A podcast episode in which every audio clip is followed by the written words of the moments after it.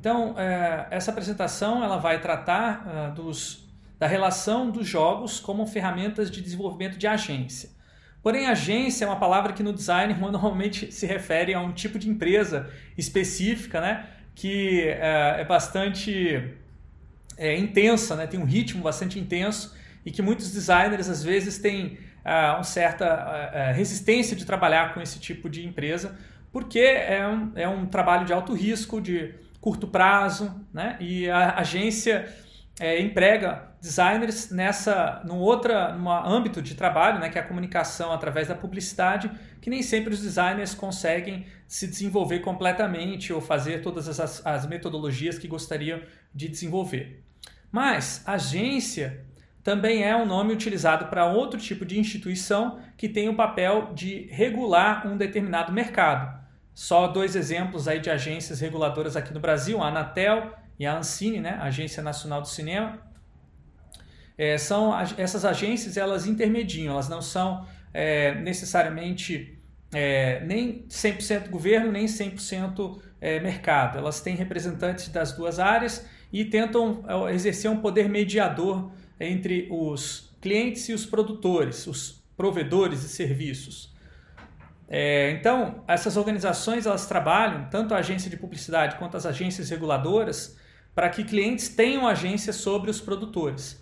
E eu estou usando esse exemplo para é, revelar um pouco da importância desse, dessa palavra agência, que muitas vezes ela é tida como sendo algo que é fixo, né? A agência, enquanto uma estrutura que institucionaliza e se fixa, mas a agência, na teoria da atividade, ela tem a ver com o papel que essas empresas é, desempenham, né? que essas organizações desempenham. Papel de intermediação da ação. E, e isso não é restrito apenas às empresas, às organizações. Qualquer pessoa ou coletivo humano pode ter agência sobre outra pessoa ou sobre outro coletivo. Então, diz respeito à capacidade de agir. Agência diz respeito à capacidade de agir de um determinado sujeito individual coletivo, e essa capacidade de agir está constantemente sendo negociada e transformada. A delegação ou usurpação de agência de um sujeito para outro se chama relação de poder. A teoria da atividade é uma teoria que estuda a ação mediada há muito tempo, mas só muito recentemente ela começa a discutir relações de poder através desse conceito de agência transformativa, que refere-se à capacidade de transformar relações de poder. Então, a relação de poder é basicamente utilizar a ação de outrem para expandir a sua própria ação. Esse conceito está sendo desenvolvido pelos pesquisadores finlandeses, né, que também são chamados da escola finlandesa da teoria da atividade, a partir aí de uns 10 anos para cá. A Analisa Sanino é uma das líderes desse movimento, ela escreveu um artigo em 2015 e um recentemente publicado em 2020 em que ela desenvolve melhor esse conceito de agência transformativa, que ainda não está completamente consolidado, mas que aponta caminhos muito interessantes para pensar o papel dos jogos na transformação da sociedade. Em primeiro lugar, eu quero relembrar alguns conceitos fundamentais de teoria da atividade, que na verdade é, é uma abreviação para teoria histórico-cultural da atividade. Ela define que fenômenos humanos eles não são naturais, eles são culturais e históricos. Portanto, a agência transformativa não é uma capacidade natural dos animais e do ser humano. É, algumas pessoas às vezes utilizam exemplos como da revoada dos pássaros e a, e a liderança que um pássaro exerce lá na frente, né, como ele tendo uma relação de poder sobre os outros pássaros, mas isso na visão da teoria da atividade seria um antropomorfismo. Você explicar o comportamento dos animais é, que não têm é, funções superiores cognitivas a partir de uma viés, uma perspectiva humana. Os pássaros eles tem outras dinâmicas que explicariam por que, que um pássaro vai na frente dos outros. Mas uma coisa que é essencialmente diferente dos seres humanos é, por mais que um ser humano possa desempenhar o papel de liderança num coletivo, a, essa liderança, a forma como ele vai exercer, as relações de poder podem ser transformadas. Por isso que os pássaros não têm, pela teoria da atividade, capacidade de transformar suas agências. Né? Eles estão presos aí em instintos, né? em processos de relações que estão é, determinadas muito pelo seu, pelos seus genes, Já os seres humanos têm uma capacidade incrível de transformar os seus genes, as suas determinações naturais, através da cultura, através da história. Aqui está um exemplo é, de que a agência ela está vinculada a um momento histórico e cultural de uma determinada sociedade. As sociedades capitalistas elas têm uma tradicionalmente uma hierarquia em que o capital está no topo. Né? O capital é, e as necessidades do capital são as predominantes dentro de uma hierarquia capitalista. Depois você tem aqueles são os governantes, que pode ser uma realeza, mas pode ser também governantes eleitos. Aí você tem o clero, né, que é, propaga ideologias, pode ser diferentes religiões, e você tem os militares logo abaixo, que são aqueles que punem as pessoas que não seguem as determinações que está visto é, está lá em cima. Essa visão estratificada da sociedade, bastante simplificadora do processo de negociação e transformação dessa agência. Mas é, é um papel, é um, desculpa, é um panfleto que visava motivar uh, os trabalhadores a se organizarem para destruir e transformar essa estrutura de poder, colocando um outro tipo de é, modelo econômico e político para uma sociedade.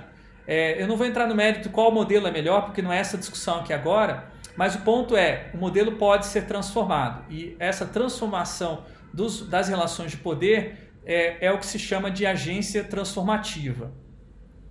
Essa agência transformativa, ela não se, não se resume apenas a mudanças em grandes organizações que acontecem na fase adulta, como governos e sistemas econômicos, mas ela também se desenvolve em pequenas associações e organizações que os seres humanos já constituem na sua fase de infância, no seu desenvolvimento juvenil. Então, os seres humanos precisam aprender a lidar com a agência e com a agência transformativa desde tenra idade, porque a sociedade humana é uma sociedade dinâmica que está em constante transformação.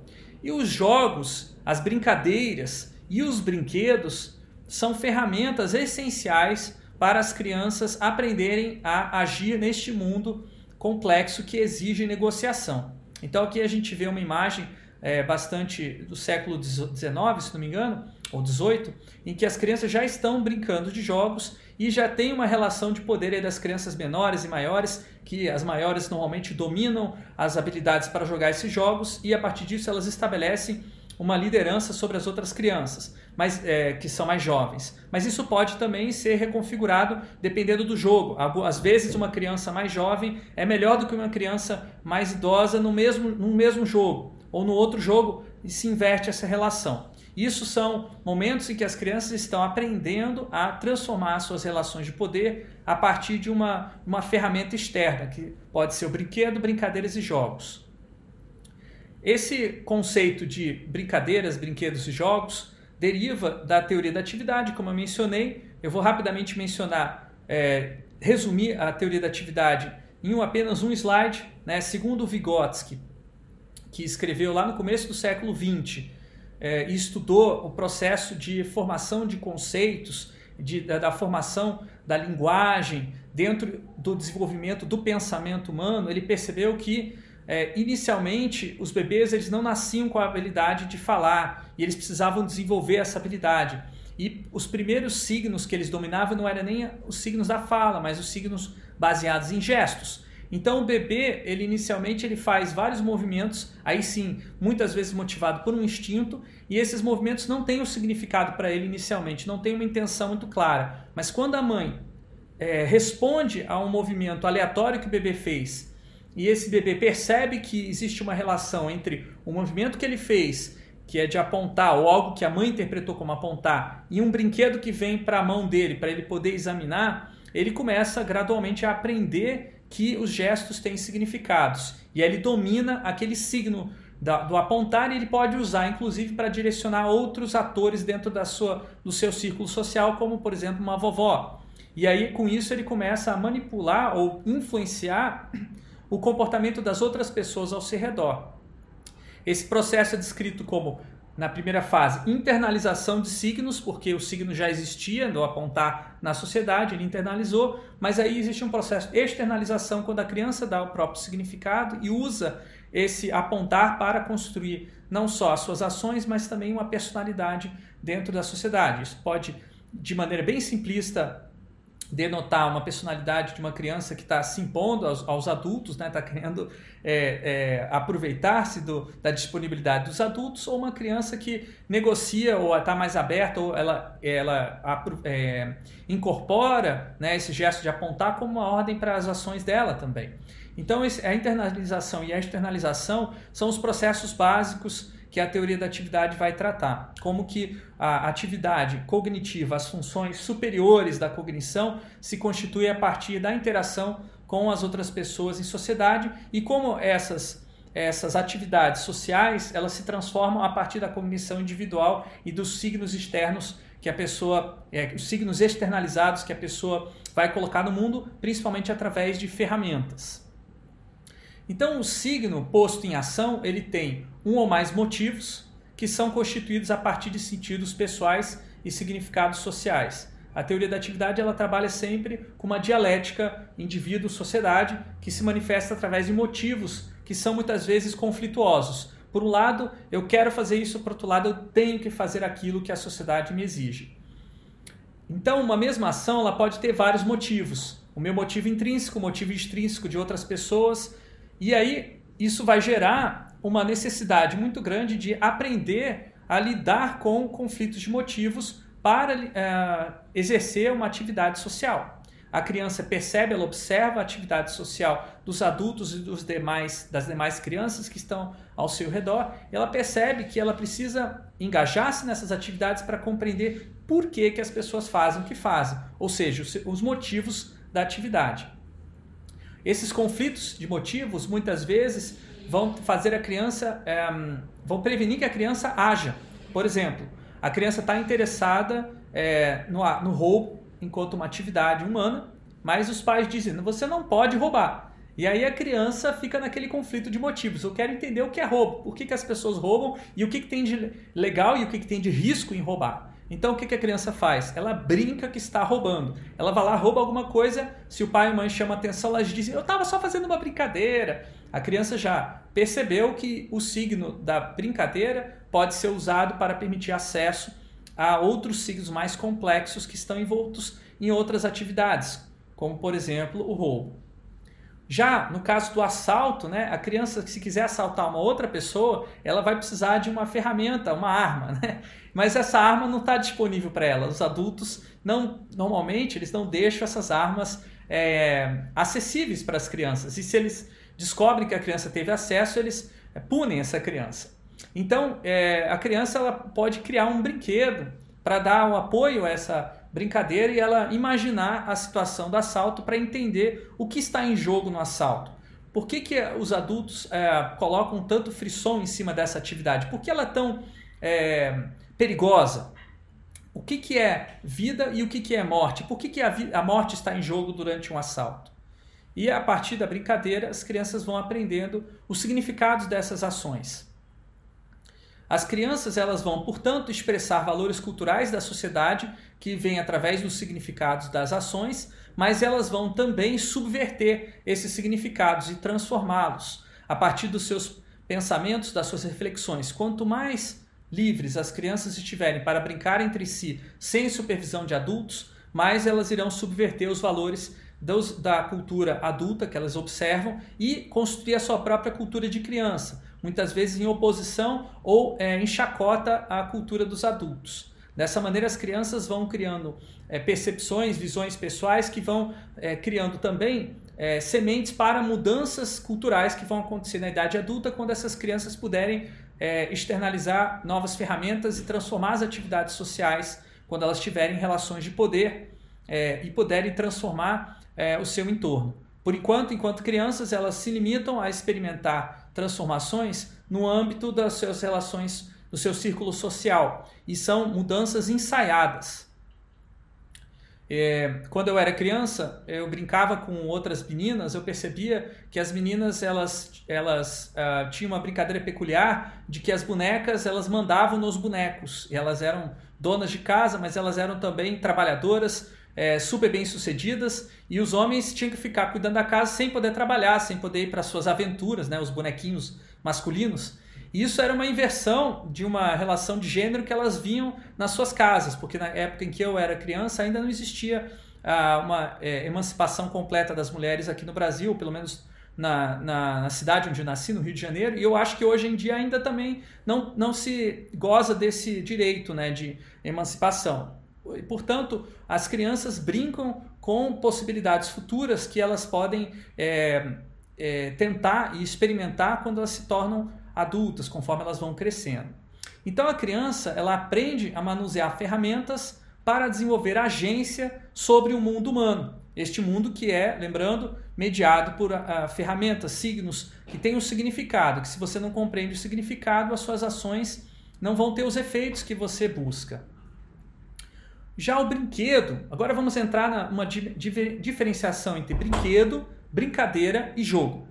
Essas palavras, é, na nas traduções da literatura é, de Vygotsky, Eukanin, Leonchev e outros que estão nesse cabedal aí dos cânones da teoria da atividade, infelizmente sofre de um problema que no russo é uma única palavra, né? Igra, é, ele serve para brinquedo, brinquedo e brincadeira. Mas no português temos três palavras que ajudam a gente a distinguir esse fenômeno e eu vou arriscar fazer uma tradução minha que é diferente das traduções dos é, textos publicados em português, que são bastante confusos. Para mim, e na minha leitura de Vygotsky, né, brinquedo é uma ferramenta que a criança se apropria para apoiar a sua brincadeira. Isso normalmente é dominante quando a criança ainda é um bebê ou quando ela está na fase é, que no inglês é chamada de toddler, né? Que esse, esse bebê está começando a se transformar uma criança. Eu gosto de chamar de pré-criança, que é a fase que o bebê ainda não tem total independência, eu chamo de pré-criança. E a pré-criança usa o brinquedo para entender os motivos das atividades dos adultos. Os adultos trazem esses brinquedos, eles são uma espécie de é, sondas, né, com uma espécie de significado cultural que o bebê ou a pré-criança precisa investigar. Então, no caso do carrinho de é, brinquedo, ele cristaliza o motivo da mobilidade, que é tão importante para tantas atividades que, uh, uh, que as pessoas que vivem em sociedades urbanas desempenham.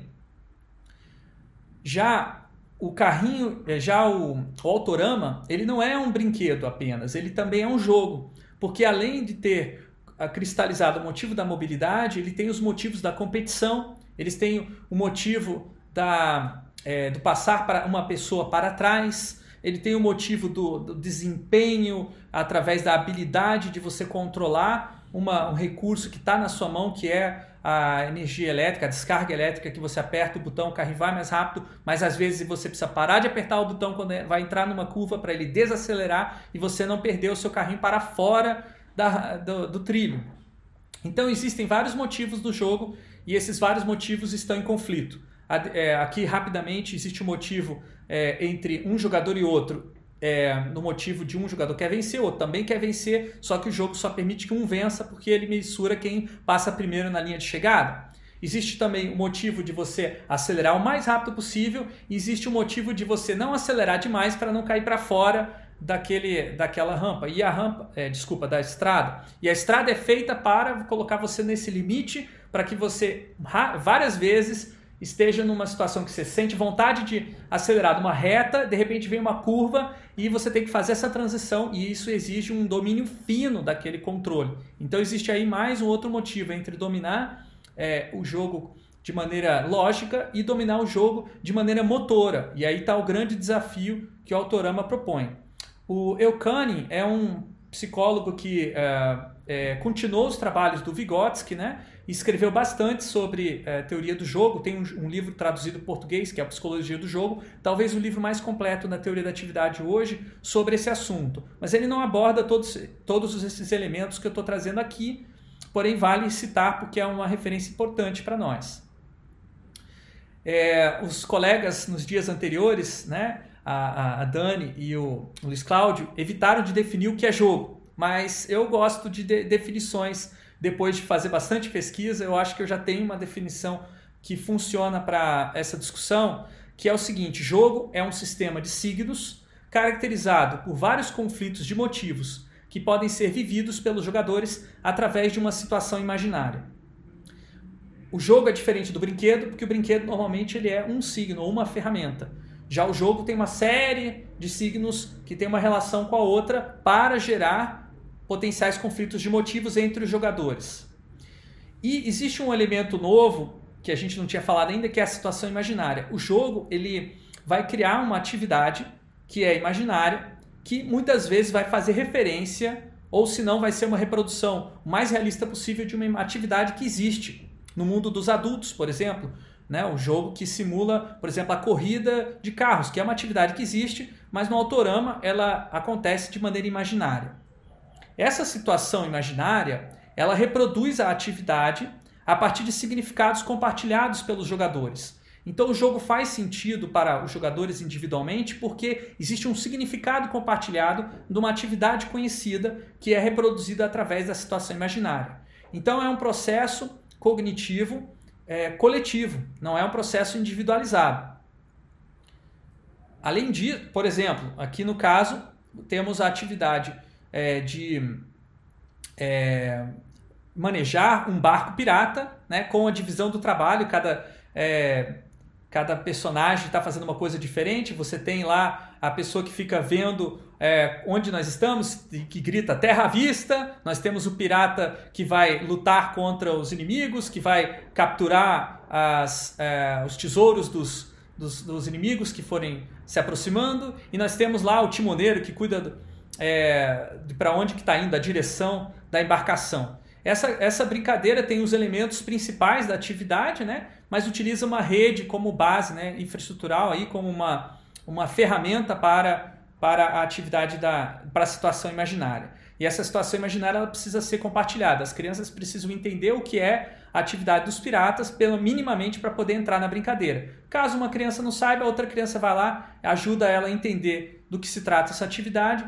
A partir do momento que elas estão é, imersas nessa situação imaginária, elas atuam como se fossem piratas de fato. Porém, essa situação imaginária não é igual. Normalmente, ela é uma miniatura da atividade original. Ela só vai reproduzir os aspectos mais característicos daquela atividade. E aqui eu trago um exemplo fantástico da Holanda, que tem uma cidade miniatura dentro de uma cidade de verdade. Então, existe a cidade é, Haia, que é a capital política da Holanda, e existe é, uma cidade miniatura dentro dela que se chama Madurodam. Dentro de Madurodam, existe representações dos principais locais da Holanda, é, locais culturalmente ou politicamente ou tecnicamente interessantes para a Holanda representar como se fosse um micromundo para as suas futuras gerações e também para as gerações mais idosas, né? Então as pessoas quando visitam Madurodam, elas veem uma espécie de microcosmo do que é a Holanda. E a Holanda ela tem um apreço, né, como uma característica cultural, a criação de miniaturas, de modelos e também de jogos. Eles jogam muito e eles brincam muito, é uma cultura bastante jocosa, assim, e sempre com essa visão de criar coisas pequenininhas. Se você voar pela Holanda, passar de avião, você vai olhar de cima para baixo e você vai achar que você está olhando para uma miniatura, porque é tudo, mesmo as cidades são construídas com essa lógica de sistemas de signos. Tudo é muito interconectado, tudo é muito pensado de maneira racional, tudo muito, muito primor, tal como as miniaturas de Madurodam. Já, só que a situação imaginária, ela, lembrando, ela não é só uma miniatura linda das coisas é, estáticas como é Madurodam. A situação imaginária do jogo, ela tem uma diferença da miniatura é, estática, que ela tem um conflito de motivos. Né? E pode ter vários, mas o que eu vou destacar aqui, que é o conflito fundamental e que tem a ver com a agência transformativa, é o conflito entre o indivíduo ser um personagem no jogo e ser uma, ter uma personalidade social que é, é percebida pelos outros jogadores. E quando ele está atuando como personagem, às vezes existe dúvida se ele está atuando como personagem ou usando a personalidade dele, ou desenvolvendo a personalidade, manifestando a personalidade dele dentro do jogo. E essa é, ambiguidade, né, que não se resolve com uma fala do tipo estou só brincando, na vida real não sou assim, as pessoas continuam desconfiadas. Essa ambiguidade é fundamental para o sujeito construir essa personalidade e transformá-la, porque é como uma espécie de espelho dinâmico da sua personalidade que se cria no jogo e que você pode moldar esse espelho diferente do espelho visual que a gente vê na parede. Então aqui você pode se ver enquanto personagem, se ver enquanto personalidade e fazer essa transição. Você pode pedir para parar o jogo, interromper o chamado círculo mágico e fazer uma reflexão. E eventualmente os jogadores fazem isso, principalmente quando termina o jogo. Quem trata muito desse assunto, esse não é um assunto muito discutido na teoria da atividade, é o Augusto Boal e a teoria do teatro do oprimido, e especificamente o arco-íris do desejo, que é uma das técnicas que ele utiliza, trabalha muito essa, esse conflito entre personagem e personalidade e o uso de jogos dramáticos como uma ferramenta para entender e desenvolver a personalidade. Aqui tem uma, uma pergunta da Pietra Seco, né? Ela está perguntando assim: a, a principal diferença entre brincadeira e jogo seria que a primeira envolve mais de um signo? Bom, é, eu acho que não seria tão simples essa diferença, né? A brincadeira ela aparece num momento é, genético da formação da, do sujeito, da personalidade, que é justamente nessa transição aí uh, pré-escolar, né, da, da, da pré-criança para se tornar uma, uma criança, né, o jogo, a brincadeira é, de papéis, né, o jogo ele já é mais característico da, do ingresso da criança nas atividades sociais como a escola. E aí o jogo ele tem uma série de signos é, formalizados, tal como tem a escola. Então tem uma relação com o momento histórico-cultural que a criança, é, o sujeito é, se encara quando ele tem que lidar com instituições. Mas eu não vou querer elaborar muito em cima disso porque são é, questões é, de, de classificação e taxonomia que não me interessam tanto. Eu quero mais posicionar o conceito de agência transformadora. Então eu vou voltar aqui à apresentação, daqui a pouco eu paro. Se vocês quiserem fazer perguntas por, por vídeo, acho que fica mais fácil. Então, voltando para a apresentação, essa imagem que vocês estão vendo dos colegas jogando tabuleiro e jogando para cima o banco imobiliário, que é um jogo que às vezes causa um conflito de motivos tão forte, tão forte que as pessoas querem destruir o jogo, né? e acabam até às vezes ficando outras pessoas que não, né, que foram que estavam ganhando, né, ficam chateadas com quem destruiu e jogou para cima o tabuleiro, né?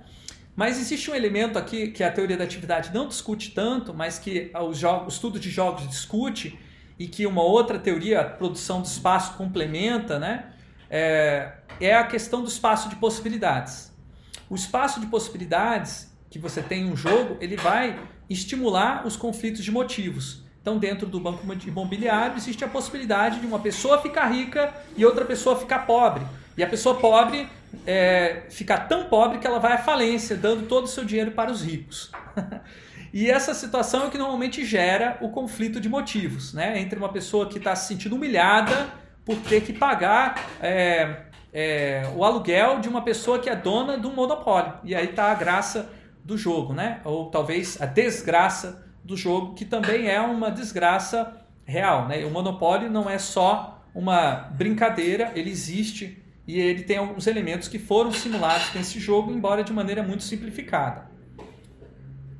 Jogos mais complexos, como o 1830, que é um jogo de tabuleiro extremamente complexo que eu joguei quando estava na Holanda, ele traz é, então o espaço de ação de uma atividade real para dentro do espaço de possibilidades do jogo. O banco imobiliário ele é muito simplificado na maneira como ele representa a, o mercado imobiliário. Já o 1830 ele é muito mais próximo de um mercado ferroviário, né, liberal, é, do que é, o, o, banco imobiliário. Então ele, ele, às vezes algumas pessoas chamam de simuladores esses jogos, mas eu não acredito que o, o 1830 chega nesse nível.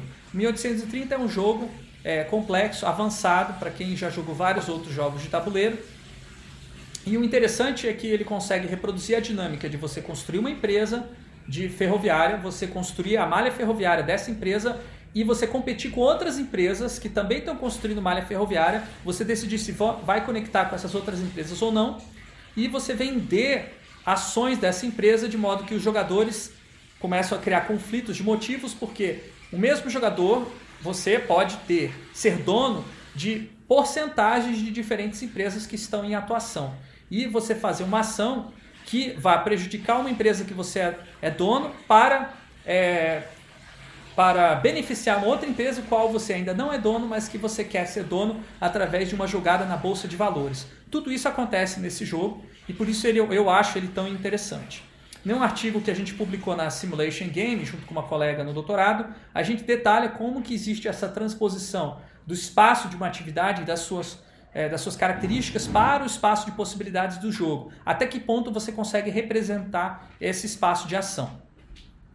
O que a gente destaca no nosso é, nesse artigo, na verdade, desculpa, em outro artigo, na minha tese, eu vou destacar que essas contradições que estão presentes no espaço se manifestam como conflitos de motivos entre os jogadores. E por jogar um jogo como 1830, eu, no caso, tive a oportunidade de entender as contradições básicas do capitalismo e como se reverte no design de infraestrutura social, como a estrutura ferroviária. O resultado de um jogo 1830 é uma malha ferroviária extremamente ineficaz para os passageiros e extremamente lucrativa para as empresas porque esse jogo ele simula um mercado totalmente liberal, sem nenhuma regulação do governo. Então, os conflitos de motivos que aparecem através da contradição, dentro da teoria da atividade, eles são trabalhados através de um fenômeno chamado dupla estimulação, que, como eu disse, foi recuperado pela Ananisa Sanino, é um conceito lá do Vygotsky, que ela recuperou em 2015 e que ela desenvolveu num nível muito avançado em alguns artigos que saíram este ano. Então, como eu, vinha, eu estava falando, conflitos de motivos são superados pelo fenômeno chamado de dupla estimulação. Esse fenômeno ele é está se tornando talvez um dos principais princípios básicos da teoria da atividade. Ele não era quando Vygotsky formulou esse conceito lá no Formação Social da Mente, que é um livro que ele escreveu no começo do século XX, né? É, ele era um, um elemento da, da, teoria, um dentro de vários outros conceitos, mas que agora, com o trabalho dessa escola finlandesa, em especial o trabalho da Annalisa Sanino, é, que foi verificar nos documentos, é, muitas vezes, a, cartas que, não, que foram publicadas só muito recentemente, que para o Vygotsky a dupla estimulação era muito mais importante do que se imaginava. Então, o que, que, seria? Eu vou fazer um jogo aqui simulado bem rápido. É, imaginem que vocês estão jogando esse jogo, porque eu quero é, só dar um exemplo rápido mesmo. Mas imagine que eu mostrasse essa imagem para vocês, né? E eu perguntasse: que bicho é esse? Esse é o jogo, tá? Eu mostro uma imagem e pergunto: que bicho é esse? Por que, que isso aqui é uma dupla estimulação? Porque, por um lado, tem uma, uma imagem que é ambígua, né? Essa imagem pode parecer uma coisa, pode parecer outra. Não vou dizer o que. Talvez alguns já saibam do que se trata. Talvez outros já tenham visto essa imagem no passado. Talvez outros tenham visto é, coisas que se pareçam com essa imagem. Mas quando eu digo que bicho é esse, eu já estou estabelecendo um conflito de motivos. Eu estou dizendo esse, essa garatuja preta em cima da, do fundo branco é um bicho. Mas pode ser um bicho ou pode ser outro bicho. e eu sei quais são os bichos que podem estar representados aí. Daí está o conflito de motivos. Eu sei que umas pessoas vão ver um bicho, outras pessoas vão ver outro. Se eu perguntar numa sala de aula, levante a mão, quem está vendo aí um pato? Metade da turma vai levantar a mão. Se eu perguntar, quem está vendo um coelho? Minha outra metade vai perguntar. E aí, de repente, é, aparece algum ser criativo dentro da, da aula né, que fala: É um patoelho, professor! e já promove aí uma, uma superação daquele conflito de motivos, respondendo a pergunta de um jeito que poderia ser considerado incorreto. Patoelho não existe, mas o patoelho existe a partir do momento que foi formulada esse conceito e pode vir a existir futuramente em outros momentos. Então, o sujeito é, criativo ele deu sentido àquele estímulo ambíguo e usou para lidar com o estímulo conflituoso que estava configurado na minha pergunta. Então ele pegou a imagem, deu um sentido pessoal, misturou a experiência de pato, de coelho, ele viu as duas coisas na mesma imagem, entendeu a situação conflituosa criada ali na sala de aula e disse pato ele. Esse jogo ou essa solução é, típica de, da dupla estimulação, que é o híbrido, né, que mistura elementos dos dois motivos, ele é explorado num livro para crianças muito bacana que eu li quando era criança e que me lembro até hoje, super influente na minha maneira de ver o mundo, que é o Que Horta. E esse livro ele vai contando a história do Zimpão e do Zimpolho, que são dois é, frades que estão experimentando é, hibridação de sementes e descobrindo as maravilhas da manipulação genética. É, esse livro é inspirado na história né, do, da genética mesmo, que foi realmente desenvolvida muito por conta de descobertas é, de frade, né, de, de pesquisadores dentro da igreja no século XIX. Mas o livro vai muito além do que era possível naquela época. Né? E ele imagina, por exemplo, o rabanete com tomate, né, o rabamate, e o pepino com agrião, pepigrião. E esse livro, para mim, ele era é, muito estimulante porque ele me deixava à vontade para imaginar novas palavras, criar novas palavras e imaginar novos significados e novos sentidos para essas palavras. Ele dá uma sensação de que eu era também um produtor de linguagem, eu não era apenas um usuário dessa linguagem. Mesmo sendo uma criança, mesmo sabendo, conhecendo tão poucas palavras, eu poderia criar novas palavras que ninguém mais conhecia. Esse é um processo de dupla estimulação, que ao ler esse livro eu pude utilizar na minha vida em várias situações diferentes, inclusive na elaboração do exercício anterior aqui do patoelho. Agora, por trás desse conflito de motivos, é, existe algo mais profundo. A teoria da atividade ela é uma teoria que deriva da teoria marxista, que é uma teoria que acredita que ah, a sociedade se move a partir de contradições que estão acumuladas e muitas vezes não são conhecidas e que geram diversos conflitos na sociedade. A contradição básica, primária que Marx analisou é a contradição entre burguesia e proletariado, contradição de classes. Mas pesquisadores posteriores, em especial Engels, que era um colega dele, e a própria teoria da atividade vão falar de uma contradição que está mais profunda ainda que está relacionada com, a, é, com o domínio da natureza pelo homem. O homem, por um lado, ele precisa dominar a natureza para se manter, por outro lado, ao dominar a natureza, muitas vezes ele destrói essa natureza e ele é, reduz os seus recursos futuros para poder sobreviver. Então, essa relação de dominação da natureza e, ao mesmo tempo, de criação de uma segunda natureza, que é a natureza do ser humano, e, por outro lado, a possibilidade dessa segunda natureza é, canibalizar a primeira natureza, né? É, um, é uma contradição, contradição primária é, do ser humano com a natureza, segundo é, teóricos é, como o Vygotsky e o próprio Álvaro, Vieira Pinto, que é um filósofo brasileiro que fala sobre a relação do homem com a tecnologia. Eu concordo que essa contradição ela é, é muito forte, ela está na gênese desse conflito de motivos, né, que tem a ver com a relação como a gente é, lida com aquilo que nos, nos vem de fora, né? com a natureza, no, no caso da linguagem, no caso do pepigrião, aquilo ali é uma, é uma natureza, é, primeira natureza, pepino com agrião, segunda natureza, pepigrião, a linguagem. Então a gente está sempre lidando com essa contradição e essa contradição ela se desdobra de diferentes maneiras ao longo da nossa história. Ela não é a mesma, né? E isso é algo que eu trabalho bastante na minha tese de doutorado. Né? Eu falo que contradições acumulam na história, mas também acumulam no espaço da sociedade humana.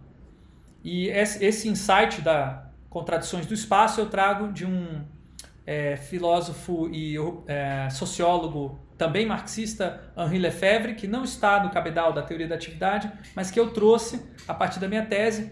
Eu não vou discutir muitos detalhes aqui, porque isso iria caminhar a discussão para um outro lado, mas eu vou voltar para a discussão de agência transformativa, né? Que quando essa contradição ela é superada, existem saltos qualitativos no desenvolvimento da agência.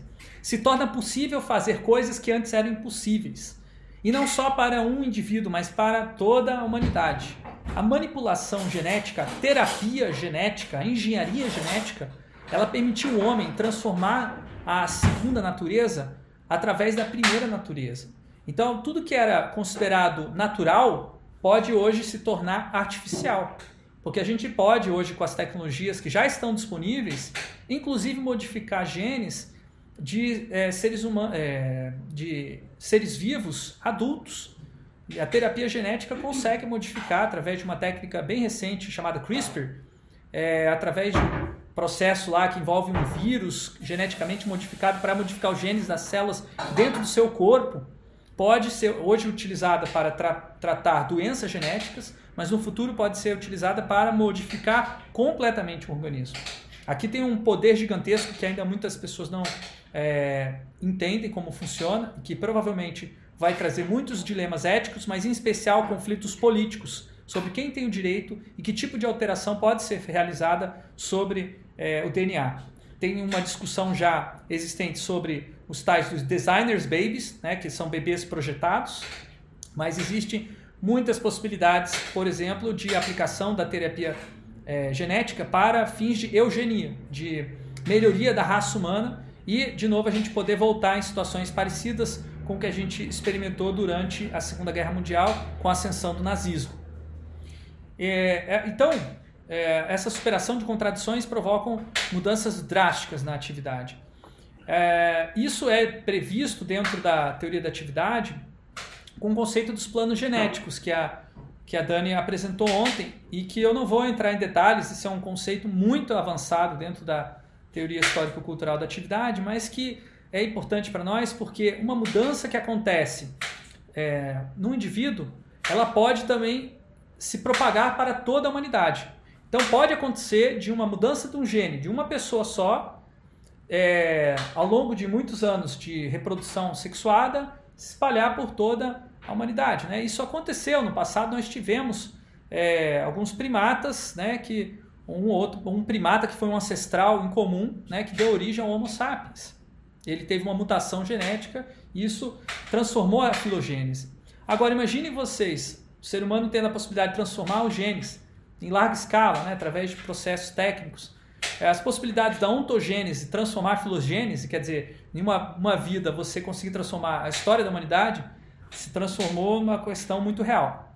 A evidência que o Vygotsky utilizava para é, sugerir esse ponto, e é muito interessante para nós também, é que no desenvolvimento do embrião humano você tem uma similaridade visual do desenvolvimento da, dos seres vivos dentro da escala darwiniana.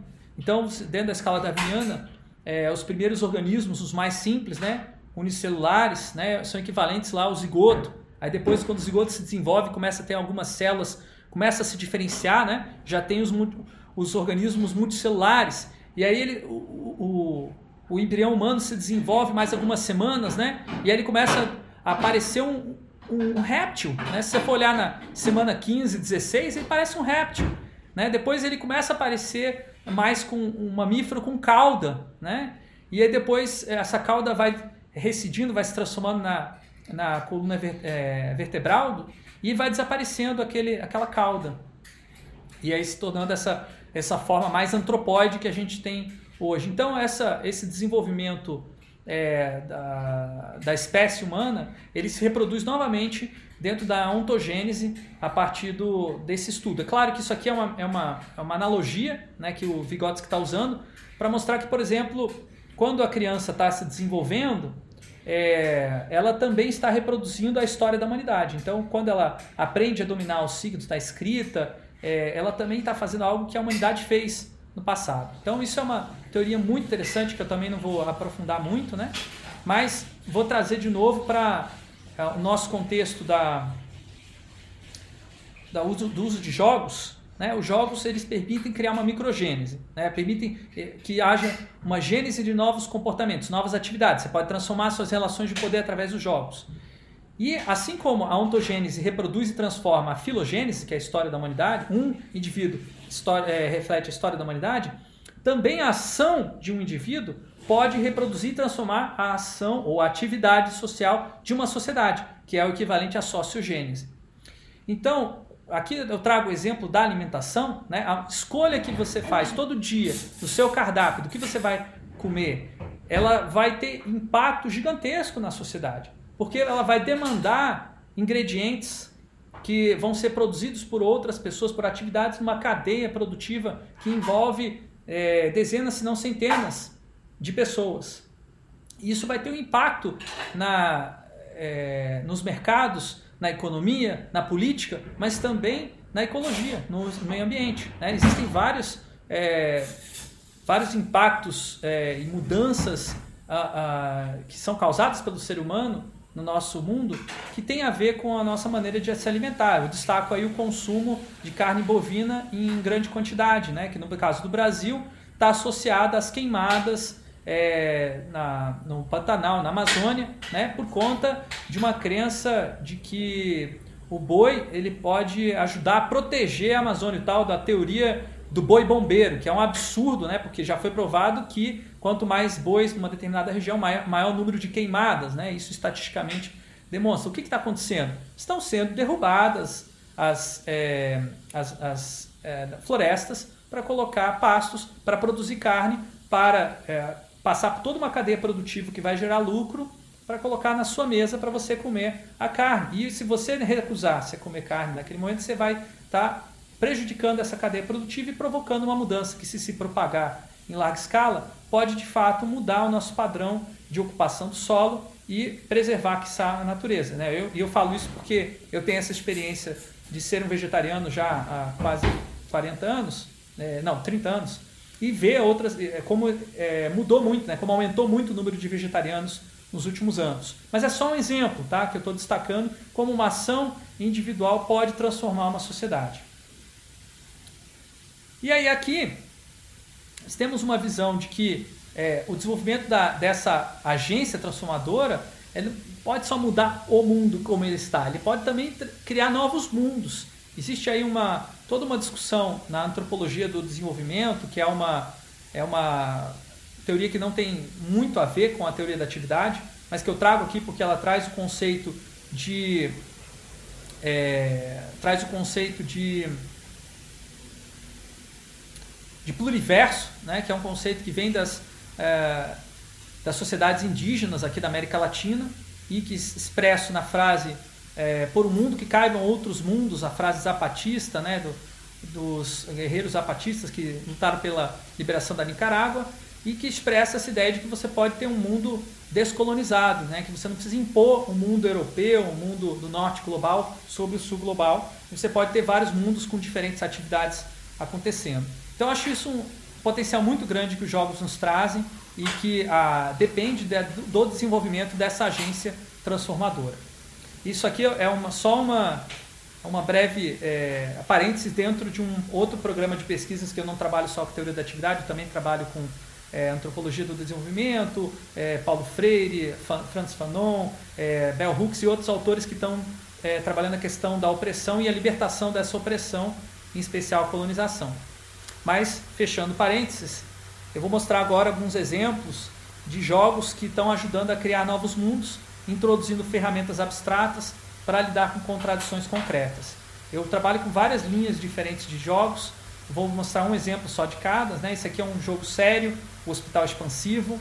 É um jogo que reproduz contradições que eu estudei em projetos de construção de hospitais. Então, é, quando as pessoas que trabalham com isso jogaram meu jogo, elas confirmaram essas contradições são reais, isso existe mesmo, isso acontece. Como, por exemplo, a necessidade de você balancear a eficiência de operação do hospital, né, a eficiência administrativa do hospital e a qualidade da experiência que oferecida para o usuário. Não são tão fáceis de articular esses dois motivos.